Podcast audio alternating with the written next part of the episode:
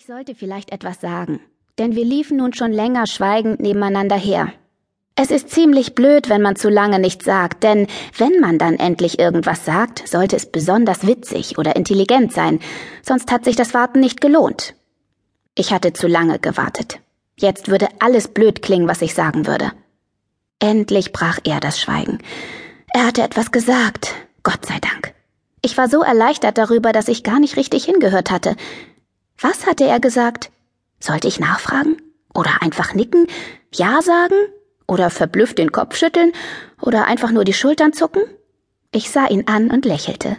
Er sah mich an. Er sah mich fragend an. Oh, also hatte er mich etwas gefragt. Er erwartete eine Antwort. Wieso nicht?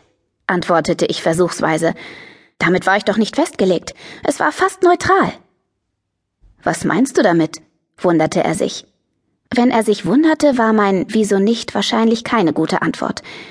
Entschuldige, was hast du gefragt? Ich hatte gefragt, was meinst du damit? Nein, vorher. Vor was? Bevor du mich gefragt hast, was ich damit meine. Heißt das, du hast meine Frage gar nicht verstanden? Ja. Ich hatte dich gefragt, auf welche Schule du gehst. Ah. Wir waren an der Sushi-Bar angekommen und gingen nun rein. Wir setzten uns an die lange Theke, an der ein Laufband mit kleinen Tellerchen unermüdlich im Kreis lief. Antwortest du irgendwann nochmal auf meine Frage? Oh, habe ich das noch nicht? Unglaublich. Ich bin manchmal wirklich etwas schusselig. Weiß auch nicht, wie das kommt.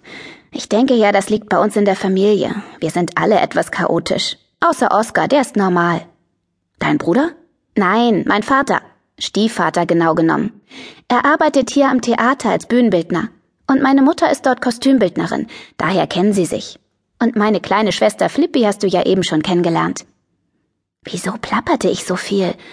Aber nichts zu sagen war ja auch merkwürdig. Hm. Na klar, die Lösung war einfach. Ich würde ihm Fragen stellen, dann müsste er reden und ich könnte zuhören. Wieso gehst du eigentlich alleine in die Sushi-Bar? Ungeschickt gefragt. Was ich eigentlich wissen wollte war, hast du eine Freundin? Ich bin doch nicht alleine. Du bist doch hier. Ja schon, aber er half mir. Ich weiß, was du meinst. Ich habe keine Wahl. Die Alternative wäre, zu Hause zu bleiben, denn ich kenne hier niemanden. Wie kommt das denn? Wir sind erst vor einer Woche hierher gezogen. Ach, rief ich erfreut.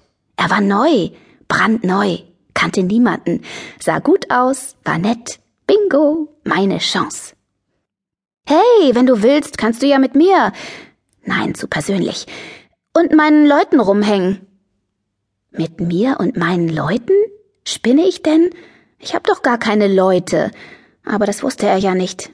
Also, ich kannte sehr wohl jede Menge Leute, aber ich war nicht der Mittelpunkt des Geschehens und außer mit meiner besten Freundin Lucilla hing ich mit niemandem rum. Aber jetzt könnte ich meine eigene Clique gründen. Benedikt, Lucilla und ihr Freund Valentin und ich. Und hoffentlich noch ein paar andere. Benedikt schien erfreut. Super, das wäre toll. Irgendwie ist es nicht so leicht, Anschluss zu finden. Alle haben bereits ihre festen Klicken und man kommt sich vor wie ein Außenseiter. Keine Sorge, da bin ich Experte. Konnte ich denn nicht mal aufhören, so große Reden zu schwingen? Verflixt. Wobei, haha, der Satz stimmte. Ich war wirklich Experte im Nicht-Dazugehören, da kannte ich mich aus. Aber das musste Benedikt ja nicht wissen.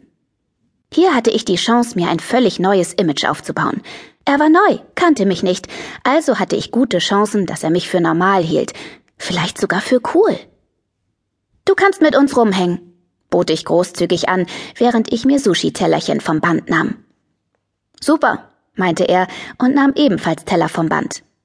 Und um jetzt nochmal auf meine Frage von vorhin zurückzukommen, auf welche Schule gehst du? Plötzlich stand Flippy neben mir. Ich erschrak etwas. Was machst du denn hier? Nein, die Frage lautet, was machst du denn hier? blaffte Flippy. Ich. Sie sah mich an, warf einen Blick auf Benedikt und meinte, ich sehe, dein Verstand und deine Kombinationsgabe sind gerade in Urlaub. Daher nochmal im Klartext für Leute mit Erinnerungslücken. Du bist mit deiner Familie verabredet. Mami und Oskar haben sich bereits auf den Weg zum Restaurant gemacht. Ich soll dich einsammeln und mit dir nachkommen. Vor lauter Benedikt hatte ich vergessen, dass unsere Familie heute Abend zum Essen ins Rief Gauche wollte. Zur Feier des Tages wollten wir